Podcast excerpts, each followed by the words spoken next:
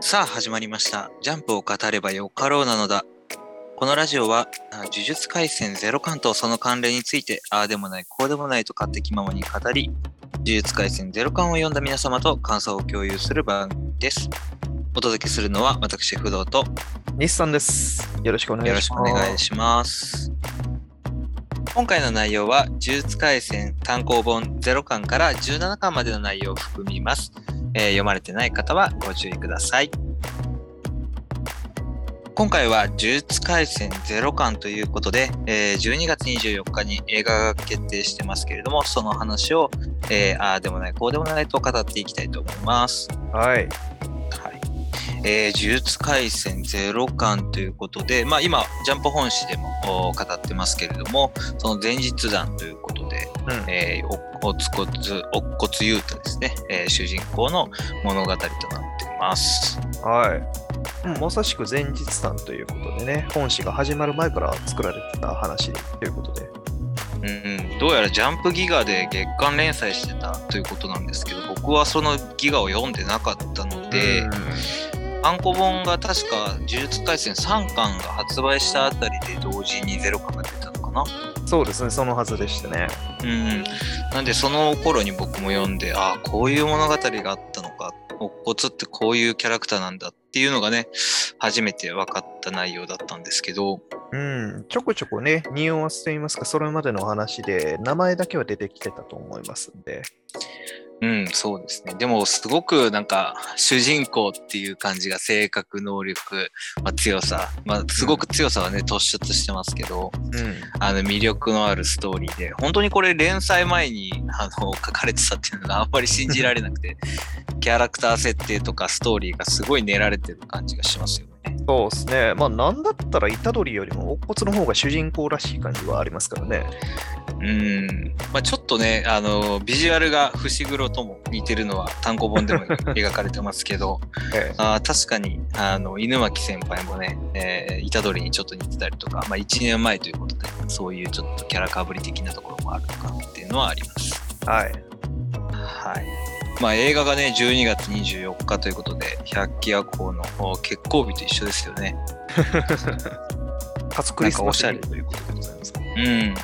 本当に、まあ、あと1ヶ月、この収録日からは1ヶ月後ぐらいですけど、えすごい楽しみですよね。え、そうですね。イブを恋人と祝うのか、この百鬼夜行を見に行くのかということが分かれてくるんでしょうね。それは百鬼夜行行くでしょう。うん。それで行くしかないでしょ、この映画は。24日、当日僕もなんとか席取りたいなと思ってますけど、ああ、まあ、乙骨裕太のね、声優さんも尾形さんですか？新次君の役の声優さんということで。うん。まあ、PV もね、今の時点でいくつか公開されてますけど、はい。やっぱり気合の入りようが尋常じゃないですね。まあ、PV だけでもね、その百鬼夜行で描かれてなかった細かいシーンだとかっていうのが追加されてるのがよくわかりますね。そうですね。まあ、アクションなんかはかなり気合入ってるようなあーティザートレーラーもあったので、うん。その辺も含めて、このゼロ感結構ね、アクションシーン見どころ多いんで、その辺も楽しみにしていきたいというふうに思います。そうですね。まあ、あとはね、えーリカちゃんと乙骨裕太の、えー最初の会うタイミング、病院でのシーンだとかも追加されてそうだったので、その辺とかもちょっと楽しみですね。うんうん、そうですね。まあ、今回のね、えー話では、あーゼロ巻の1話からというあー順番にちょっとお話をしていきたいなというふうに思ってます。はい。呪術廻戦ゼロ巻第1話呪いの子ということで、えーまあ一番最初からね、えー、乙骨裕太があー完全秘匿での死刑執行が決定されていると。まあうんしかも本人が了承してるっていうんだからまあ驚きですよね。はいはいはい。自分から死まあこのにたいと言うてるそうそう。まあでもこの完全秘匿での死刑執行ってやっぱりなんか虎杖とね境遇が似てるところもあー少し感じられますよね。うん。まあ、この辺は狙ってやってるところなのかなっていうふうにも思いましたね。うん、まあなんかかなりトラブルに巻き込まれたというか、何かあーとんでもないことに巻き込まれてる、もしくは起きてるっていうのが1ページから垣間見えるなっていう感じがしますよね。そうですね。まあうんこれね、えっ、と、ジャンプ連、週刊連載の方見てた側としては、一番最初にね、五条悟のこの包帯姿にもちょっとびっくりしたところでしたけどね。1年前は白かったんだっていうところですか？うんいや、まあ、包帯姿、ダサーを持ってしまったところはありましたけど、ああ、なるほど。ああ、そういうこと。イメチェンしたんですね、でもね。そうですね、まあ、コロコログラサンだったり、黒いバンダナだったりで変わってますが、どうやら気分で変えてるだけらしいですね。はいはいはい。僕的にはどうだろう。あの、丸メガネのサングラスみたいなやつ。ああ、あれもかっこいいですね。あの姿が一番かっこいいなと、やっぱり思いますけどね。うんん。ジャンレノみたいなグラサンね。そうそうそう。あれがなんかおしゃれでかっこいいなって思いますけどね。髪も降りてきてますしね、その時は。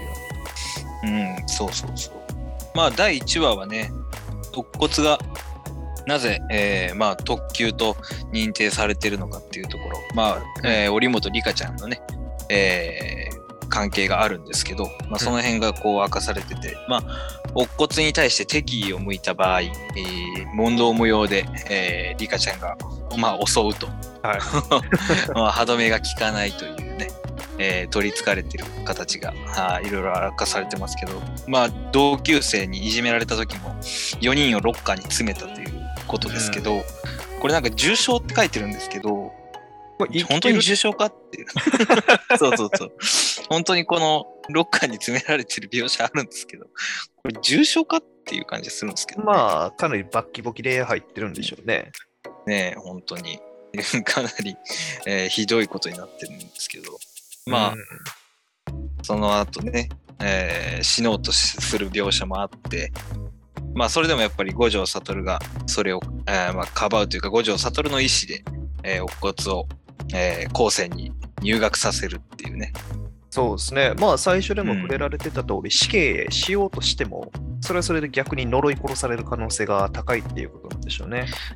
うん、確かに。この死刑執行ってね、えー言ってますけど、本当にできるのかっていう現実的なところはあるありますよね。うん、まあ、それこそ死刑執行人に誰がなるのかっていうところでね。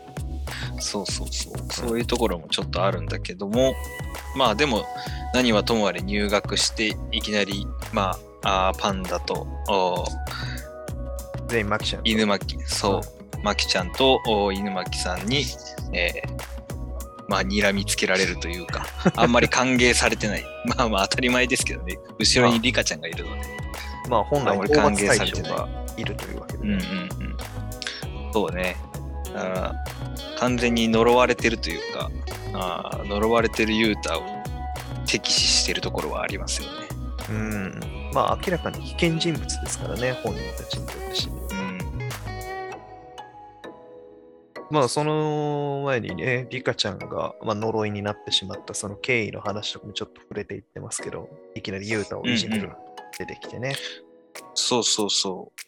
で、まあ、6年前ね、何があったか。まあ、要するにリカちゃんがなぜ呪いになったのかうんっ。ていうところが明かされてるんですけど、まあ、この10歳ですかね。だからこの高校入学する時が16歳だから、うん。まあ、ろ10歳ぐらいの時の年齢なんだけど、うん。まあ、結婚を約束する誕生日プレゼントで婚約指輪をもらうというね、うん。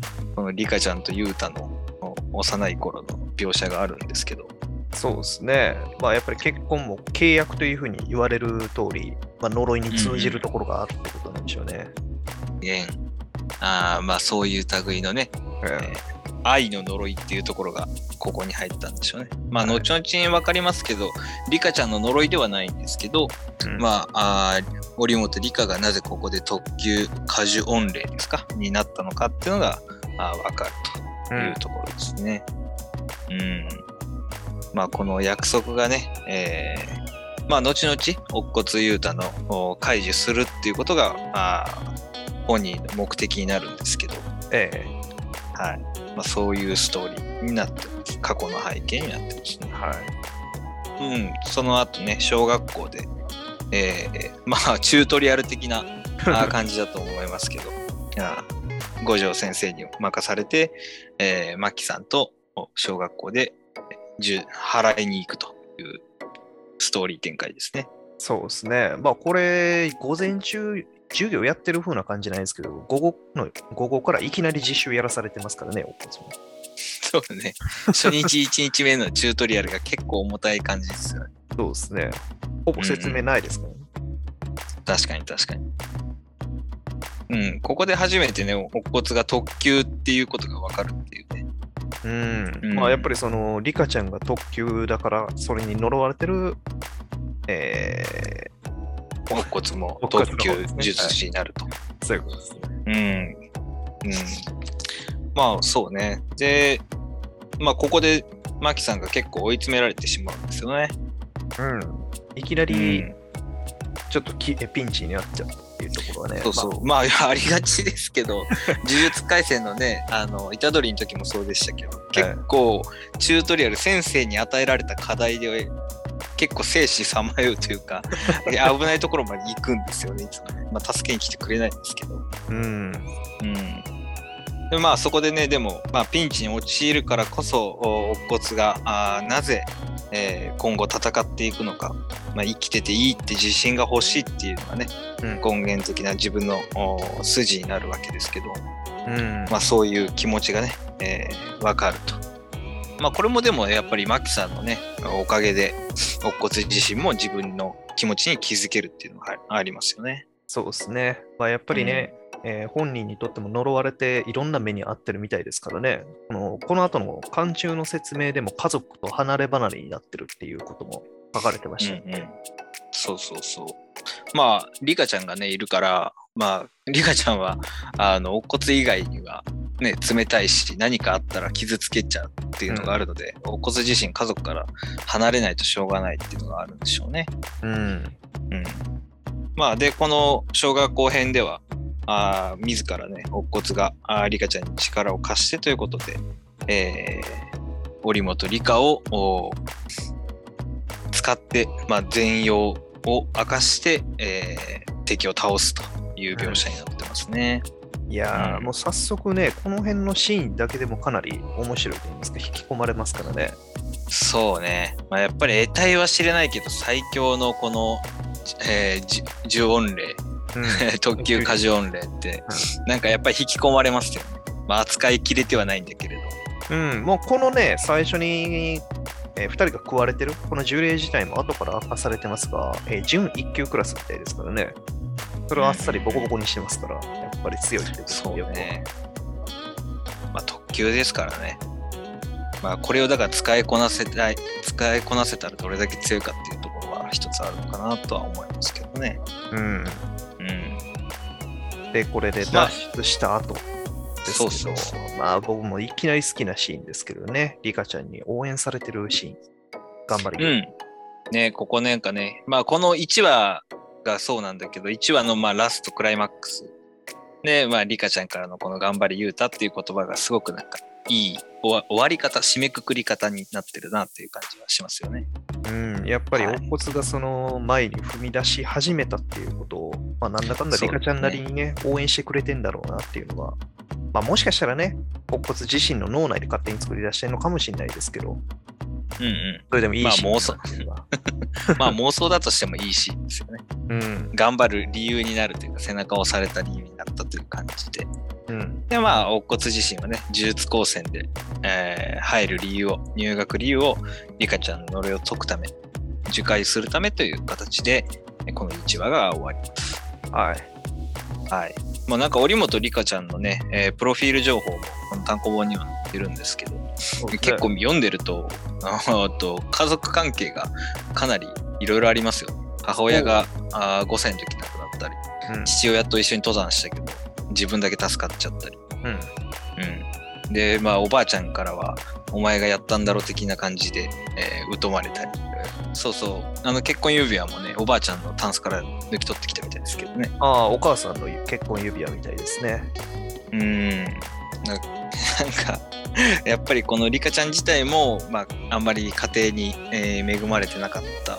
まあ、もしくはちょっと明かされてないからね、どうなのかわかんないけど、結構ホラーチックな要素はこういうところに散りばめられてるなっていう感じそうまね。ですすね。あちなみにここで触れられてるんですけど、乙骨雄太に妹が一応いるっていうことがここで記載されてますからね。はいはいはい、確かに。まあまあ今まで一切出てきてないんで、うん今後も出てこない可能性もあるかもしれないですけど、そうね。まあでも、乙骨自体の家系が、まあ、あの、藤原道真の家系っていうのが後でわかるので、もしかしたら今後あるかもしれないですね。まあこれは本編になると思う。本編ですけど。うん、そっち方面の話になる可能性は、あ出てくる可能性はあるかなというふうにも思います。そうですね。はい、続きまして第2話、黒く黒くということで、まあ、あーいきなりですね、特急過剰音量の織本理香があー権限してしまったことで、えーうん五条先生があー、まあ、上層部に、えー突っ込まれてる、はい怒られてるところから始まりますね。うん。まあなんかでも上層部の顔って初めて見ましたね。そうここでなんですよ出てくるんですけど。こんな奴らやったんやなっていうふうにはちょっと思いますね。そうそうまあ、この辺はね、あの、明かすべきか、あ本本誌に関わってくるかはちょっとね、まあ、あんまり考えない方がいいと思うんですけど、えうん、でもなんかね、この時点ではね、いろいろ明かされてます。でもやっぱり、五条先生はもう自分自身の、やっぱり信念を曲げないというか、上の言うことなんて聞かねえよっていうのが、この態度がね、かっこいいですね。そうですね。まあ、ちなみにこのシーン、なんかすごいエヴァっぽいなっていうふうにはちょっと思っちゃったんですけどね。ゼーレ。ネルフの。うん。ゼーレのね。確かに確かに。出てる上層部のキャラ的にはなんかハンターハンターっぽいですけど、まあ、かつゼーレと違って真後ろにいるっていうね。確かに。うん。オンラインではないです。隠れてる感じでね。みたいですけどまあでも、乙骨がね、えー、コース店で、えーみんなと修行というか、あーどんどんどんどん強くなっていくっていうところがあー描かれていってますけど、そうですね。もう早速体術の訓練をして、それなりに戦えるようになってきてるのがわかりますね。まあ3ヶ月でね、これだけの成長、もうこの時点で多分才能自体はあったんでしょうね。うん。うん。まあ呪術師のね、能力ってなんかどっかで五条先生言ってましたけど、8割才能だみたいなこと言ってたんで、そうですね。まあ、乙骨自体もそれがあるっていうのは見抜かれてたのかなとは思うんですけどね。そうですね。まあ、後々わかりますけど、才能の塊みたいな存在ですからね。そうそうそう。で、まあ、ここでね、初めて、あの、物に、えー呪いを込める。まあ、それをね、えー今回だったら刀かな？刀に、えー呪いを込めて支配する。まあ、それを使って、えーリカちゃんの呪いをね、解くっていうところは、あー描かれてます。まあ、これがね、本編でも、あの乙骨が刀を使ってるところに、ええなってますけど、まあ、そういうちょっとつながりがあるのかなっていうのを感じますね。そうですね。まあ、虎杖とかは重力を込めてるだけだったのに対して、呪いを込めてるっていうのがまた違うんでしょうね。うんうんうん。そうね。まあ、この辺が、まあ、今回、お骨だったら指輪もある。指輪がね、そもそも、おリカちゃんとのつながりの部分もあるので、はいまあ物を通して、えー重力を使うというところの扱いですね。扱いの仕方が、まあ、ここにも描かれてます。まあ、で、修行をしていくんですけど、まあ、次は犬巻先輩ですね。そうですね。トゲ。はい。うん、なんかでも本当、このキャラクターの姿見ると、虎杖と被るんですよね。髪の毛、まあ今は、本編の方はね、伸びてるから、あの、ああ、犬巻先輩だってなるんだけれど、はいこのゼロ感においては、髪型、あーといい、このなんか服装も相まって、うん。虎杖に少し似てるなっていうところが出ますね。虎杖のパーカーも首元ぐらいまであったりしますからね。このマフラーって。そうそう、たまにね、同じような格好の時ありますけどね。まあ、区別つけるとしたら目力があるかないかでしょうね。うんうんうん、そうね。あの、ちょっとやる気がありそうな目かなさそうな目かみたいな、そんなところでした。そうまあ、あとはおにぎり語を喋るっていうところ。で、まあ、早速ね、次の任務っていう感じで、えー商店街の方に、はいえーは呪いを払いに行くんですけど、まあ、今回はリカちゃんは出すなとうんいうことで、うん言われた上でね、まあ、縛りを加えられた上で、はい、ここで初めてね、補助監督のイジイジチさんが出てますね。相変わらず言いにくいですよね。イジチさ。うんん、イジチさんが出ますね。まあ、この人もあんまりキャラクターの設定とかその辺は変わってないですね。まあちょっと顔がこんなにたらこ唇じゃなかった っていうぐらい。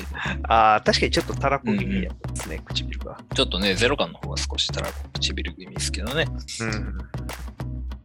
まあでも、犬巻先輩のここのね、えージュゴンという能力がね、あ初めて、えー実戦でも使われていくんですけど、ええまあかっこいいですよね。ジュゴン使いっていうのが。まあ、言葉だけで倒せるっていうのがやっぱり強いというか、うんうんうん一言で言えるっていうのがやっぱりそのアドバンテージになってきますよね、速度とか関係ないですね。そうね。まあ自分で言葉を発して、あー発した通り、えー物事がなるっていうので、まあ死ぬこともそうだし、はぜることもそうだし、ぶっ飛ぶとかね。うんあーいろんな使い方ができるし、まあなんか漫画の見せ方的にも、このあの言葉のセリフの吹き出しがかっこよくなりますよね。うん。まあ黒く塗りつぶされてたり、なんかその、あーどうしたいかっていう言葉の通り体現されてる感じがね、すごいおしゃれだなって気がします、ね。そうですね。まあ、まあ、ただかなりリスクがね、ああ、うん、まあ、その度に喉がいかれてますからね、これ事前に喉薬買ったらそうそう。喉治る。喉薬。喉薬結構多用してますけどね、本編でも。うん喉治るっていうネーミングセンス的にはちょっとペルソナに通じるところがあるかなと思いましたが。ああ、なるほど。細かいな。これでも、のど飴じゃダメなのかな？の飴ああ、やっぱりコロッと龍角散しながらやったら喋りにくいんじゃないですか？喋りにくいからダメなのかな？うん、やっぱ発声もちゃんと綺麗にせんと、うんうん。うん、ちゃんと発動されないじゃん。ダメか。まあ、で、このね、シャッター街の中では、実はもう一つの帳が降りていて、えうん。で、12級のあゲトウが仕掛けてきた、あーこのね、例が出てきちゃいましたけど、え。はいはいはいはい。うん。まあ、それに対して2人でね、協力して戦っていくという描写。まあここで結構ね、なんかこう、友情があーかなり芽生えて、乙骨が、まあ、犬巻に対してうん、どういう感情を抱いていくのか、友情を抱いていくのかっていうのが、あーすごく結びついてる、うん、話になってますよね。そうですね。まあ、それまではどういう存在かよく分かってなかったっていうのがありますからね。まあ、やっぱりおにぎり軍っていうのもあってね。まあ、鮭とおかかしか言わない友達なんてわけわかんないですよね。本来は。まあ、ここのね、鮭おかかなについての、まあ、翻訳といいますか、どういう意味で使ってるのかっていうのも、この後明かされてますかね、ちょこっと。はいはい。鮭が肯定、そうですね。おかかが否定かな。でしたね。はいはいはい。なるほどね。まあもうでも、乙骨この時点で刀に呪いを込めれて、呪力を込めれて、割と戦えてるんですよね。これ、準1級の確か呪霊だったと思うんですけど、ええそうそう、割と戦えてるのがすごいなっていうところがあるんですけど、まあもちろん攻撃がそんなに通ってないっていうのはありますけど、それでも体術の方でね、避けたりとか、戦えてますからね。いや、いじめられてた子が3ヶ月経ってここまで成長してたら何のあれもないと思うんだけど、やっぱり元々のポテンシャルかなってどうしても思っちゃいますね。3ヶ月でこんな強くなれないですからね、僕ら。うん。だったら俺も高専入ろうかなと 思っちゃうけどね。マキちゃんにボコボコにされるかもしれないですからね。そうだね。まあ、それはそれでいいかなと思うんですけどね。まあでも、そうね。まあここで、えー初めてゲトをすぐるという存在がはい。あー出てきますけども、まあ、特級術師の一人ですね。そうですね。4人まあいろいろと、そうそう、分け合って、呪詛師となってしまった存在ですけど。うん、もうこの辺でね、下等の話とか、あ、まあその辺は次の話にやってくるか。下等の詳しい。うん、そうだね。まあ、ここは初めて、えーゲトウが出てきて、えーまあ、ゲトウが何をしようとしてるのか、すごい不気味な存在だなっていうのが明かされる感じですよね。うん。まあ、ちょこっとね、五条悟との関係性もなんとなく見えてくるかなっていうところはありますけど。そうですね。第3話、弱者に罰を。ということで、まあ、第2話から続いて、えーゲトウのお描写が続いてますけども、はい。まあ、呪霊操術を使いますからね。そうですいろいね。ろと、うん、ストックを貯めていく描写がありますよね。うん。まあやっぱりね、こういう幽霊に取り憑かれたんじゃないかっていう風な相談みたいなもの。まあ、うんうんホラー番組とかでよくありがちですからね。そうそうそう。まあ宗教団体を確か立ち上げてたのかな。ですね。集まってくる呪霊を集めて、うん。まあ徹底的にね、呪術を扱えない、えー非呪術師はもう猿扱いで、うん。まあゲトのね、目的は、あー最大の目的は非呪術者の、非呪術師の、まあ、あ全滅、うんうんですからね。そうですね。うん重力を持ってる呪術師だけの世界にする。ありまそう、呪術師だけの楽園を作りたいっていう目的ですからね。まあ、確か呪術師だけになれば呪霊が出てこないんじゃないのかっていうふうに言われてるんでしたね。うん。まあ、だから、ゲトなりに考える平和の作り方みたいなうん。あー感じですよね。まあ、この辺は本編のね、あの、ゲトと、五条先生の過去話にもつながって、なぜこういう考えに至ったのかっていうのがね、つながってますけど。そうですね。まあでも、ゲット一派としてかなりのね、あのメンバーがなんか 人数集まってますよね。同じ気持ちというか、同じ賛同者が。まあそうですね。まあそれぞれにもちろんその事情があるっていうのは本編でも触れられてるところもありますしね。それこそ女子高生2人組の話とかは。うんうんうん。まあ、ゲトに助けられたもの、もしくはゲトの意見に賛同したもうん。の、うん、まあ、ゲトを王にしたいと思う人たちとかね、うん。そういうのが一派として描かれてますけど。うん。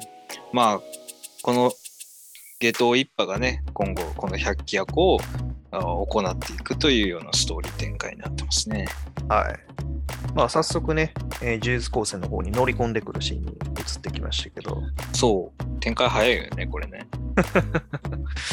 まあ当たり前なんだけど、そんなにね、うん話数がないからあれなんだけど。そうですね。これみんなペリカンの中に入ってたのがよく見えてますけど、うんれ口の中には収まりきらんよなと思いながら見てたんですけど、多分収まってる何人か胃袋の中入ってんのかなって思っちゃいいやいや、収まってくるんですよ。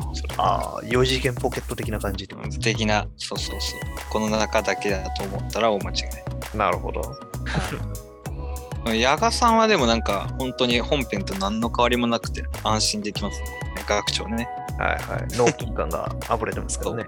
相変わらずのレスラー感、某レスラー感がね、漂ってますけど。でも本編でガッテムとは言ってなかった言ってたかな本編では多分言ってなかったと思いますけどね。まあ、どっかで言ってた可能性もゼロではないですけど。うん。ってことはこのゼロ感のだけのあれかな あんまり言えな、もしくは大人の事情で言えなかったのかもしれないな。まあ、本編ではあんまりふざけすぎないようにしたのかもしれないですね。うんうんうん。確かに。それはあるかもしれない。まあ、で、いきなりね、高専に乗り込んでくるゲトをすぐると。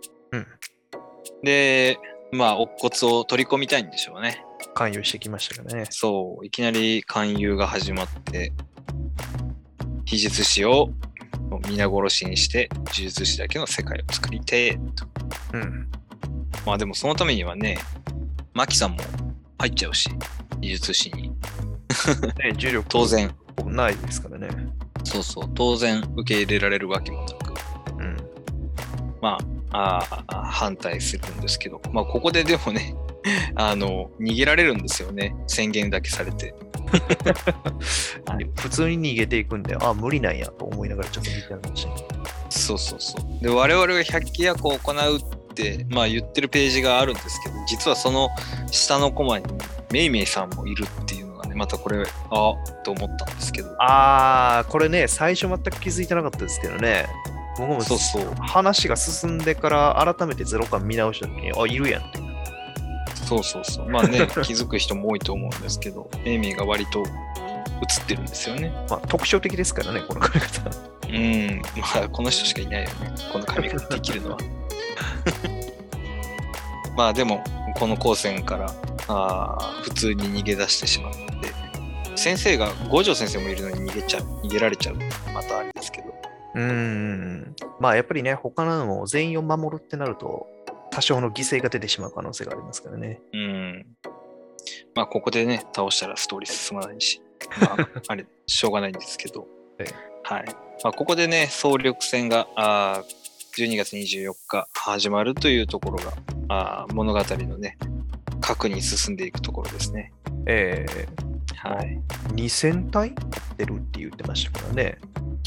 もっと持ってるでしょ、ゲートは。確か、そのあ最後の渦巻きの段階で4000体使うっていう話があったの。そうでしたね。うんだから実まあ多分展開、展開するだけで2000体あーは、えー、新宿と京都にばらまく分で2000体ってことですかね。そうそうそう。で、個人で持ってるので4000体。まだ6000体以上は持ってる。まあ2600だったかな、渦巻き使ったのが。だから4600ぐらい以上は持ってるっていうような感じになりますけどね。なるほど。あの、ごめんなさい、6600以上か。あ持ってるっていう感じですけどね。うん。まあまあ、それだけの呪霊を集めて操れるっていうんだから、それは特級術師ですよね。うん。まあ、さすがに強いですからね、存在。そうね。まあ、で、高専の舞台で、えー、マキさんとおっつこ、おっこつの、まあ、少しトークがね、えー穏やかな青春、青春トークがあるんですけど、うん、でもなんか本編、えー単行本ジャンプのね、最新版まで読んでると、このマキさんの あの全員家をぶっ潰してやるっていうことは、あの非常に、はい、おっしゃる通りですっていう そうですね。しかもうん一人でやるから意味があんだよって言って、まあ、言うた通り一人でやりましたからね。まあ非常にこう有言実行なあーこのマキさん素晴らしいなという感じがしますけどね。まあ、結果的にっていうところはあったかもしれないですけど。そうそうそう。うん、いやーでもさすがはい。おっこつもでも手伝えることがあったら何でも言ってよって言ってるんですけどまあ、ぶぶっ壊そうの意味があんまり分かってないのかなっていう感じがしますけどね。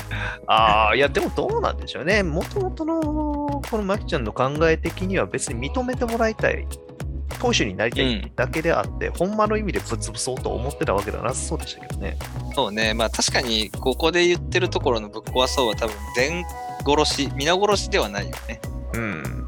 うん、まあ少なくとも乙骨はそのつもりはないと思うんだけど 皆殺ししようなんてっていうつもりはないでしょうねそ。りゃそうでしょうね。うん、まあここでねあの突如話し終わった後お学校に帳が降りてしまうとはい。まあ、百鬼夜行が始まったっていうタイミングですね。そうですねまあこの後ねミゲルが出てきますねうん。ボビー・オロゴンみたいな話し方するやつですね。そうそう映画ではどうなるんでしょうね声優ねミゲルの声優まだ明かされてないかな？ボビー・オロゴンがやるんじゃないですか、じゃあ。もうギャグ感がすごい強いですね、それ。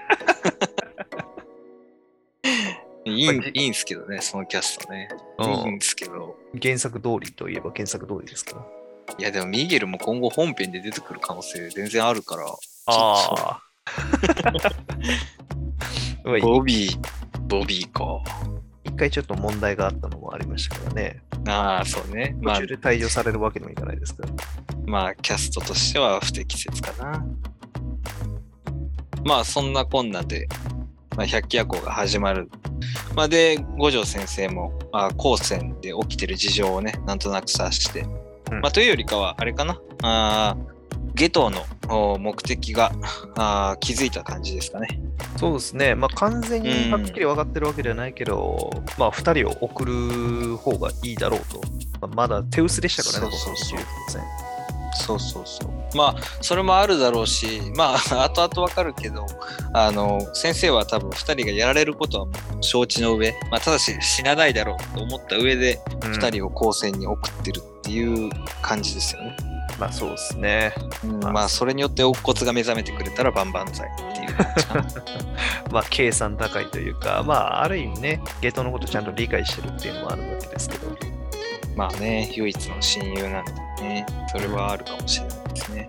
まあ一方でね、新宿では、あー五条お VS うん下等一派ということで、えー戦いが始まると。そうですね。まあこの辺こそまさしくね、映画でどんどん追加されていくんですね。ああ、やっぱそうなんですかね。アクションが増えるといいですね。まあちょっとその辺漫画にはないところが映画でどうなるのか。うん。楽しみですね。うん。楽しみですね。で、まあ一方でね、えー後世にあー降り立ったパンダと犬巻先輩ということで、はい。はい、下等と、おーバーサスね。戦いがそう始まるんですけどね。まあでも、まあ、ページで言ったらもう3ページ、4ページぐらいですか？うん。まあ、瞬殺、瞬殺とほどでもないか。いやでもまあ、一方的に、うん、うん。やられてしまいますよね。まあ、勝てるわけはそらないんですけど。うん。まあ、やっぱり相手が悪すぎますからね。それこそこちらでも書いてある通り、体術もできますし。そう。で、呪霊操術もできると。うん。まあ、団地の強さを見せつけるゲートに対して、えーみんながやられてるところに乙骨があー到着と。うん。なんかえらい感動してますけど、そういう感動の仕方すんねんなっていうふうにはちょっと思いましたね。まあ、この感情の表現の仕方は、ちょっと本編で垣間見えるゲトとは少し違うものはあるけど、うん、まあまあ、いいでしょう。感情高らかに、怖いと猛烈に感動したんだから、え感動したらこんな感じになるのかな？えうん。で、まあ、その次のページでは、マキちゃんが、これ、右足完全に折れてますね。なんか、バッキバキにやってるみたいに。そうね、もうほんほん本当にもう瀕死状態ですよね。うんまあ、。死んでないっていうのが結構信じがたいぐらいですけど、ギリギリやったんでしょうね。まあまあすぐね、骨骨が初めてのここで反転術式使うので、え助かったっていうのは良かったですけどね、まあもちろん。で、ここで、えー、恋理科ということで、2回目のお完全天元ということで、えー出すんですけどね、特急過剰音量の堀本理科を権限すると。うん、クライマックスらしく上がる。そうそう、展開ですね。上がるね。うん、上がるね。まあ、なんだかこういうのね、うんうん敵の方が冷静に君を殺すって言っておいて、味方の方がぶっ殺してやるっていうまあ、荒い言葉を使うっていうのも、これも対比も結構好きですね。よくあるといえばよくあるやつですけど。まあ、クールな言い方とね、一方的な、感情的な言い方とね、この対比がまたかっこいいですよね。うん。うん。まあ、この辺のね、えー理科を権限する描写なんかは映画だと非常に期待できますよね。どういうね発言のこう権限の仕方になるのか、見せ方のところが。まあ、この恋理科のところだけは PV でも一応言ってましたからね。うん。そうね。まあ、あれを見る限りでもやっぱ期待できるよね。その前後というか、うん、楽しみにしたいなと。はい。映画館で見れるのが楽しみですね。はい。最終話、眩しい闇ということで、1ページ目から、あー呪術高専のこのお5人のね、えー笑顔が、あーなんか最終話っぽい、えー 最初の表紙になってますよね。そうですね。みんな笑顔で。いい表情してますよ。うん。まあ、これ、パンダも言ってますけど、パンダだけなんか仲良くなるしパートというか、輪がないなっていうふうには思いましたね。いや、まあいいじゃないですか、マスコットキャラで。可愛いいるいるだけで可愛いし、性格いいじゃないですか。そうですね。コミュニケーション能力高いですからね。高い高い。犬巻先輩よりも先にでも、乙骨ともちょっと距離縮まってる描写もね、あったんで。えなんだ先輩は誰とでも仲良くなるから大丈夫ですね。うん。まあで、最終決戦というか、ああ、乙骨とゲトスグルのお1対1がね、始まって、ー、うん。ここのね、アクションが本当に見せ場ですよね。まあ、理科を、おもうこの辺から理科をもう思い通りに扱い出してますね。まあもうね、完全に制御し始めてますからね。それこそ能力的にもさっき言ってた通り、反転術式もつく、えー使い始めてるんで。そう。この反転術式がね、もう本編でできるのは、イエイリさんと、乙骨と、五条さん。おいや、五条さんは確かね、あの、人に対してはできないんですよああ、自分に対してだけだったね。そうそうそう。だから、すごい貴重なんですよね。うん。この反転術師ができるっていうこと自体がね。うんうんうんうん。まだそれだけ稀有なあー存在だっていうのが分かると。そうですね。まあ多分治療してるところを見て真似できるようになったとかっていうことなんでしょうね。うん、まあそれがね、あのー理科の能力である模倣コピーなのか、うん。まあそれともおそもそも反転術式。でも、まあこれもまた後の話ではなるんですけど、あのー理科をね、受解した後、おーまあ、あの、今のジャンプの方で、あの、乙骨が反転術式使う描写もあるので、はいはいまあ、それも含めると、こう、乙骨自体が、まあ、本体自体がねあー、使えるのかなっていうような考え方が、うんうんうんうんうん。まあ、一番しっくりくるのかなっていうのは思いますけどね。そうですね。はい。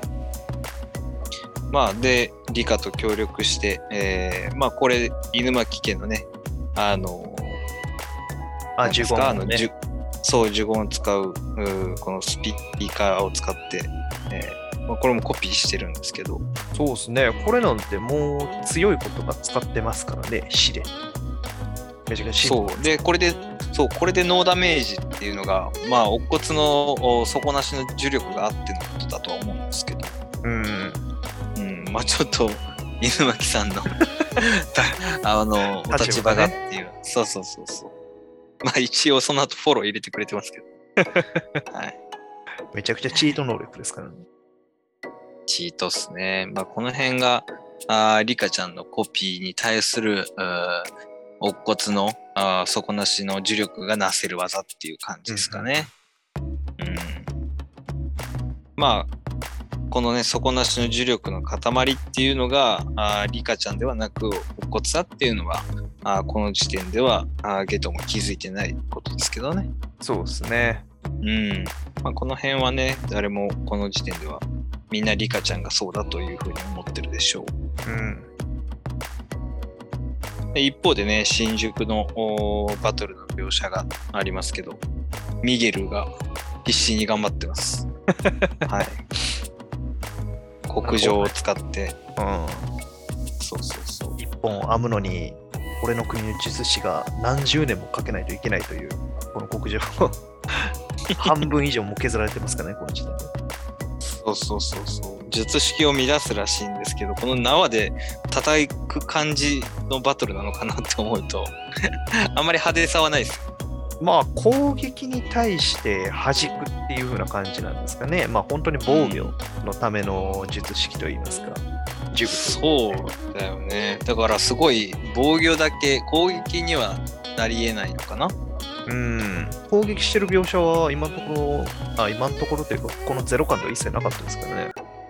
そうね。でもこの国情自体もね、もうなくなってるっていうことなんで、この 先生との戦いでほぼなくなってるってことなんで、削り切られたそうそうそうそう。だから、ね、この国情を使った攻撃っていうのは多分描かれないと思うんだけど、映画でも多分そうだろうな、一緒だろうな。うん、まあ、そもそも攻撃したところで効かないのは分かりきってるでしょうからね。うん。まあそれもね、そうなんですけどね。うん。まあ五条先生もでもこの辺でちょっと焦ってる感じがね、ありますよね。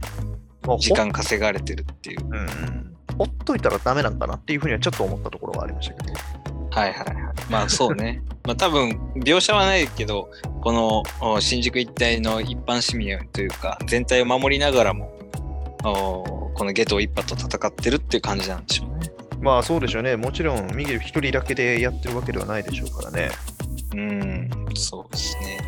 まあまあ五条さんが後世に着いたらね、それだけでも話終わっちゃうんで、ここで五条さん足止めしないと何の意味もないんですけど。うん。まあでも、ミゲル大活躍ということで頑張ってます。MVP ですね。いや、ほんと、すごいですよね、ミゲルね。この黒い縄一つで、えー特級呪術師の一番最強と言われる五条悟をうん10分以上足止めするわけですから。すごい、すごいですよね。特級呪霊ですら瞬殺されるような相手ですからね。そうそうそう。まあ、で、一方でまた、あ後世の描写に戻って、えー、ゲトウと、えー、乙骨の戦いがね、続いてますけど、ここでね、あの本編でも使われてるう特級呪具かな？のはい幽雲が出てきますね。そうですね。な、何ぼでしたっけ ?3 億ぐらいでしたっけ？ああ、値段ありましたね。うん。でも、あの、伏黒パパが確かボコボロボロにしたしちゃったかな。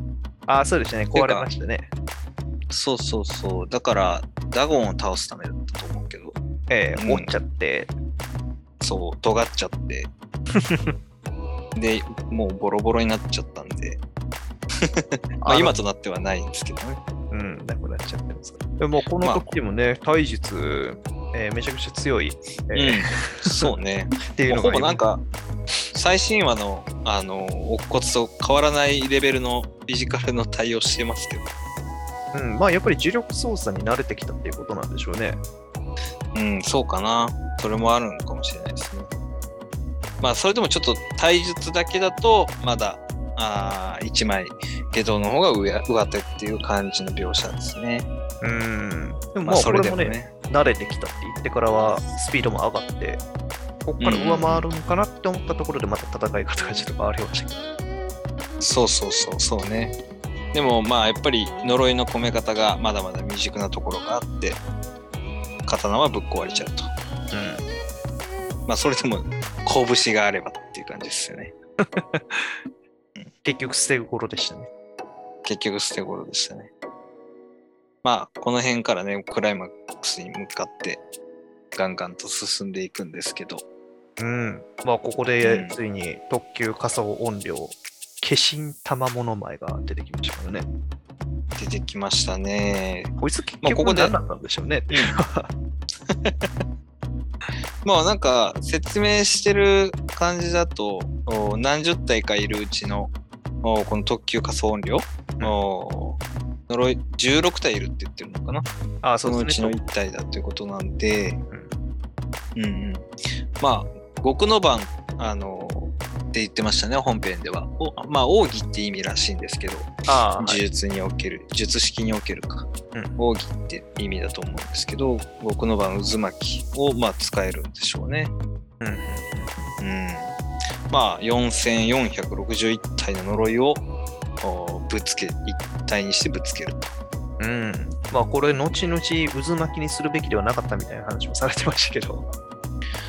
ねここはあのー伊藤淳二先生のねオマージュの渦巻きがあ出てるっていうことで、まあ、これは芥見先生もオマージュで、えーの使って後々許可いただきましたっていうことで言ってましたけどはいはい。まあまあ伊藤淳二先生は僕も小学校の時あのなぜか、えー学校に置いてあったんですよね。伊藤淳二先生の作品が。うん、で読んで渦巻きも確か読みましたけどおそうやったんですか？この、うん、子供心にかなりトラウマでしたね。じゃあトラウマを先生の。掘り起こされるシーンってことですか、これ？うん、このね、渦巻き自体にそんなに怖さはないんだけど、伊藤淳二先生の作品を読むと、うわーって、まあ、小さい頃は特にあれはトラウマになる描写でしたね。うん、面白いんですけどね、作品自体はすごく。うん、面白いですね。まあ、それをオマージュしてるということらしいんですけど。はいはい。まあ、ホラー、ホラーですね。ホラー漫画ですね。はい。で、まあ、ここでね、あの、想定外、えーゲトも想定外だったのが、乙骨が、まあ、自分をね、生贄にした、あー理科の使い方をすると。うん、制限解除ということで。そうですね。目そこやったんせこよ。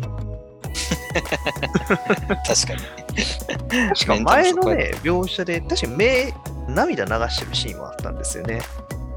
はいはいはい。あのー、リカちゃんが怒られてるシーンで。うんうんうん。この時多分両目から流れてそうな感じの流れ方してるんですけど、目開いたら一個だああ。み、三つあるんかな、じゃあ。なるほどないかな。これ第三の目ってことですか？そうそうそう、真ん中のね、天津飯的な、天津飯的な感じかもう天津飯のおわかんないでこしかない目ですけど。そうそうそうそう。なんでもありですよ。うん。まあ、ここから本領発揮といいますか。そうですね。まあ、あー制限解除されたあー特急過重音霊ということで、うん。うん。リカちゃんがもうフルパワー全開、うん、愛を注がれれば注がれるほど強くなるっていうのはまたなんかこれも面白いですよね。はやっぱり恋恋人と言えるんかちょっとわかんないですけど、まあ、結婚約束した相手ということで、うん愛を注げば強くなるっていうのもちょっと面白いですね。このね、失礼だな、純愛だよっていうのもなんかこう皮肉めいていて、あの、面白いですよね。まあ本この本音で言ってるんでしょうけどね。ふうん、まあもちろん本音なんでしょうけど、なんかちょっとね、あ、そう、あ、そうなのっていう感じもしますよね。うん本当っていう、この力使うためじゃないんだっていうのはね、ちょっとかん 勘ぐっちゃいますけどね。まあまええあでもそうですよね。リカちゃんのこと好きなのは間違いないですけどね。うん。で、まあ、これでもう完全にやられちゃって、えっと、右腕もなくしてるみたいですからね。そうね、片腕なくなってる描写ですね。うん、まあさすがにあれだけのフルパワーは想定外だったっていうのが分かりますね。うん。まあ、これによって結局、化身玉物前が何だったのか分からずじまいということあ、まあまあ確かにね。渦巻きを使うために使ったのかな。うん。その辺もちょっとあまり明かされてはないですけど。はいはいはい。まあで、逃げおおせたところに五条悟が、まあやはり追いついてきてると。うん。まあここでね、最後の会話をお交わすわけですけど、うん。最後くらい呪いの言葉は吐けよっていうことで、えー五条から何か一言もらったんでしょうね。うん、まあなんだかんだやっぱ親友と言いますかね、もともとは分かり合ってた仲ですからね、この前のやりとりも結構気軽に話してますし、うんうんうん。なんかね、本当 あの、この死闘の後とは思えないような会話のね、やりとりというか、うん、感じがしますよね。この辺もなんか本編見てから改めてここを見ると、あー少しジーンとくるなっていうところではありますねそうで。すね、感慨深いシーンですね。まあ今ではね、もう賢弱に乗っ取られてしまった肉体ではありますけど、うん、まあゲト自身の信念、考え方っていうのは、またちょっとね、賢弱とは違って、えー別のね、考え方があったので、なんか敵ながら残念っていう感じもありますよね、キャラクター的な問題も。まあ、もともとの綺麗な時のね、えー姿を見てる、知ってるっていうところもあると、なおさらね、うん、そうそうそう。そうね。で、ここで、また五条先生が何て言ったのかは、ちゃんとね、ここには書いてないんですけど、え呪い以外の言葉を、まあ、なんでしょうね。あまあ、親友的な話とかそういうことかな。そうですよね。まあまあ、とかは語られないからこそ勘ぐれるっていうのがいいですね。そうですね。まあ、自由にね、ここはあ考えられるってところがありますね。で、まあ、戦いが終わって、えー一方、後世にまた戻って、はい。まあ、リカちゃんのね、樹海の方に行くんですけど、そうですね。まあ、約束しちゃったからね。そうね、まあ、ここはお、お骨は本当は自分も生贄になる、死ぬ ことを想定してたみたいですけど、うん、よかったよかったっていう感じですよね。そうですまあね。まあ、初めてここで菅原道真があの子孫だったっていうのが明かされるわけですけど、うーん。うん、まあ、親戚っていうことが分かりましたね、五条先生。まあね遠い親戚って言ってましたけどね、うんまああの菅原道真って僕もこのゼロ巻読んでから少し調べてみたんですけど、はい。うんうん、845年ですねだから、えー平安時代はいはいはいはい。かな？に、まあ、幼少期から、まあ、神道だ、まあ、すごい賢いって言われてたあー人で、で、まあ、政治家としてもすごい活躍してたんだけども、うんまあ、それを、うと妬む人ですよね。妬む人に、えー策略でね、左遷されてしまうんですよね。うんうんで、まあ、それが原因で、えー病死してしまうんだけれども、うんまあ、このお道真があー死んだ後ですね、うん。あのまあ、怨霊、まあ、三大怨霊って言われてるわけですけども、その由来になったのが、あーこの道真の死亡後にすごい災害、天災、疫病、おはい。干ばつ、洪水が立て続けに京都で起こったと。はいはいはいはい。で、この道真を追い込んだり、まあ、罠を仕掛けた連中も次々死んでいって、うんうんで、まあ、そういうのがあって、えーこの道真を治めるために、まあ、全国各地に天満宮だったり、天神っていうのが作られたというエピソードですね。はあはあはあはあはだから、何々天神、何々天満宮っていうのは、この菅原道真を、ま、あの祭り上げるための神社っていうことら話ですね。はいはいはい。神として昇華することで。そうそうそう。まあ要するに静まりたまえってやつですよね。まあそれだけこう呪いの力が強かった。あーまあ本人自体はね、なんか死ぬまでそんなに恨みつらみもなく死んだっていう話らしいんですけど、ほうほうほうほう。まあそれでもその後のあまりにも災害だったり天災が多すぎて、まあそれが日本三大怨霊って呼ばれてるゆえんになるらしいですね。なるほど。まあ言ってしまうと、特級呪霊の子孫みたいな感じの意味合いになってくるですかね。うーん。まあまあそうね。音量だからまあそうだね。それが近いかもしれないですね、うん。まあで、ね、結局お乙骨のお磁力のせいで、えー、リカちゃんに呪いがあーかけてたという、まあ、無意識にかけてたっていうところが明かされるわけですよね。うん。まあでもリカちゃんはね一方でね6年この6年が生きてる時より幸せだったっていうぐらいですから、うんま乙骨と戦ってたの方が楽しかったんでしょあ、はやっぱり、ね、好きな男の子とずっとそばにいられたっていうのは、それはそれで幸せだったんでしょうね。う。まあね、リカちゃん自体がね、まあ孤独だから、それが一番良かったのかもしれないですね。うん。まあ、この辺のシーンはやっぱり良かったですね。うん。そうですね。で、まあ物語はあー終わりに行くんですけど、まあ最後はね、乙骨のお左手薬指に、えー指輪が、婚約指輪が以前あるというような終わり方をしてますね。そうですね。はい。まあ、これ、すごいどうでもいい話ですけど、リカちゃんが死んじゃダメだっていう風なシーンで、死んじゃダメだを4回繰り返してるっていうところあたりが、なんかすごい逃げちゃダメなに通じるところがあるのかなっていうふうに思っちゃったところがありました、ね。ああ、これ映画で必見っすね。そうですね。言い方がちょっと気になりますね。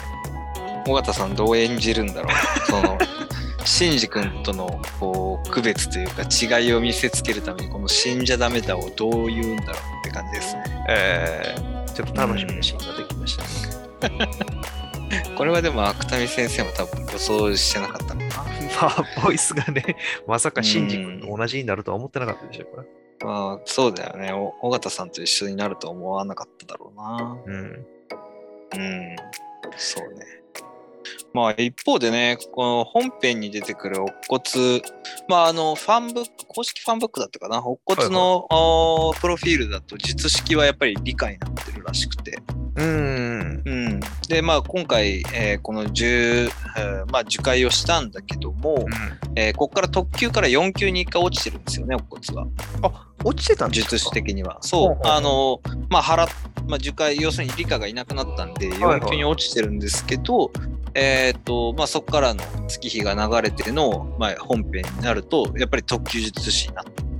ああ、ってことそは、うやっぱり一回リカちゃんを完全に手放してるっていうことなんでしょうね。そうそうそう。それはね、確かにそうなんですよ。うん、で、ただその後、リカちゃんがまあ本編でも出て、まあ、あの渋谷事変のね、後に出てきましたけど、えっ、と、リカちゃんの、まあ、ちょっと見た人はわかると思うんだけど、えっ、と、少し姿形がちょっとだけ違うんですよね。ああ、そうですね。で、うん。で、なおかつ、カタカナの表記になってるんですよね。ああ、そうそうそう。方が。あゼロ感の時は、リカって漢字かな？そうあーで言ってるんだけれども、本編でおつこつが、おっこつが出てくるときは、理科がカタカナの呼び方になってるんですよね。はいはいはいはい。うんまあ、この辺もやっぱりオリジナルの理科とは違うんだよなっていう、まあ、見方をよくされてますね。僕もそう思うなっていうのは思います。だから呪いが解かれて、で、まあこれもね、一つ、あの、いろいろ流れてる考察の一つに過ぎないんだけど、うんあの、アフリカにミゲルと一緒にね、えー行ったと。えで、えまあ、一応、名分的には、あの、国上を黒な、黒い縄をね、探しに行った旅ではあったんだけど、そうですね。黒いな、そう、黒い縄って、あれって、まあ、あそこに、あの、アフリカの人たちが、あの、数十年かけて作ってる。そうそうそう。そう。で、まあ、呪いを込めたあー縄だそうなんですけど。要するにアフリカのあっちの文化では、えー南米の文化では、物に、えー呪いを込めるという技術があると。はいはいはいはい。で、乙骨は、まあ、ミゲルと一緒にね。で、ミゲルと一緒に行けって言ったのはどうやら五条先生らしいんですけど、ええ五条先生があのこの後のミゲルをとっ捕まえて、乙骨と一緒に アフリカに行ってこいって言ったらしいんですけどね。うん、で、えーそうそうそう、まあもう力ずくでしょ。まあ、乙骨自身にも勝てないでしょうからね。えで、まあ、あーまあ、これもこうさっき言ったように考察なんですけど、まあ、呪いを込める修行に、えー物に呪いを込めるという、呪力を込めるという修行に行ったんじゃないかなと思って言われてます。ああ。じゃあやっぱり考え方としては、もうあのリカちゃんはもともとついてたリカちゃんとはまた別の、うん、まあ、術式としてのリカちゃんっていうことなんですかね。そうそうそう。まあ、その、後天的に術式を得得するってかなり多分難しい、珍しいタイプだとは思うんですけど、まあ、それこそ呪力がもう底なしにある、うー乙骨だからあーできたことなのかな？そのリカちゃんをお術式として、えー自分で作り上げる、練り上げるという。はいまあ、刀、まあ、乙骨の使ってる刀か、あの、リカちゃんとの指輪に呪力を込めてるのかなっていうのは想像できますけどね。うーん、そうですね。まあやっぱりこの間で、まあ、実本当の意味で特級術師になったんだなっていうのがよくわかりますね。そう、まあ、実力でね、またさらになったんだなっていう感じですよね。うん。はい。まあ、そんなこんなで、まあ、今は本編でもね、まあ、ちょっと乙骨はフェードアウトしてますけど、え楽しみですよね。えそうですね。まあちょっと髪型が変わってね、伏黒っぽさは少なくなりましたけど。そうね、まあ、だから区別するために、なんだろう、あれ、センター、まあ、デコ出し？ああ、七三分けみたいな感じですかね。うんうんうん。まあ、あの乙骨もかなりかっこいいですけどね。なんか、優等生っぽさに加えたあの不気味さ。うん。目のクマとかすごいですね。うん。でも、性格そのままじゃないですか。ああ、優しい。優しさも、そう、強さも。で、結局、イタドリも助けてくれたし、うんうんうんなんか早くね、共共闘がこう見たいなっていう感じはしますね。そうですね。うん。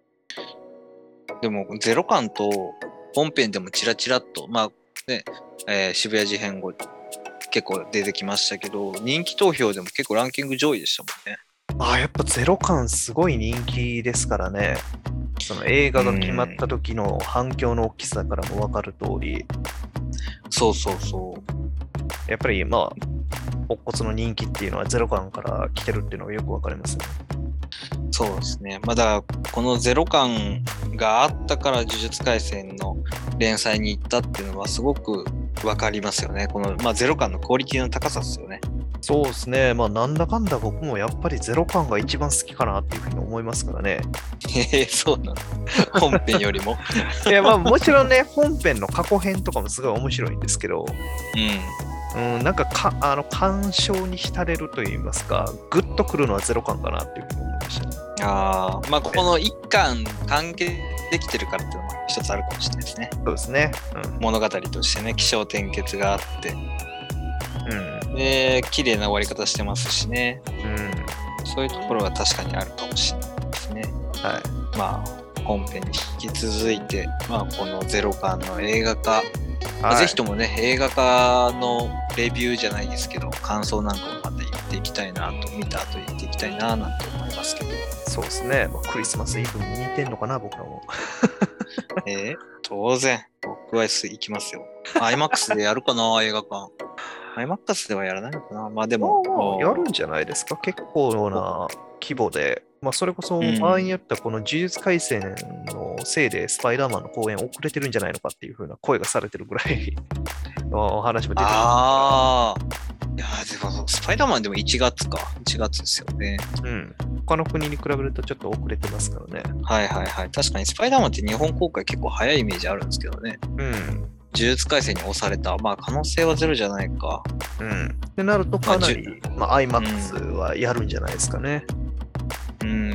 だと嬉しいな。まあでも12月はそれでもベノムもあるし、まあ呪術廻戦もあるし、すごい、まあ映画としても楽しみな月ではありますね。そうですね。マトリックスってますし。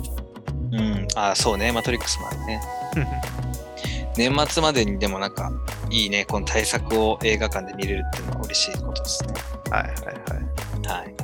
まあ、アニメも、アニメ映画も楽しみにしていきたいというふうに思います。はい。はい。はい、ここまで呪術廻戦0巻について語ってきました。はい。また、次週のジャンプを語ればよかろうなのでお会いいたしましょう。ありがとうございました。バイバイ。ありがとうございました。バイバイ。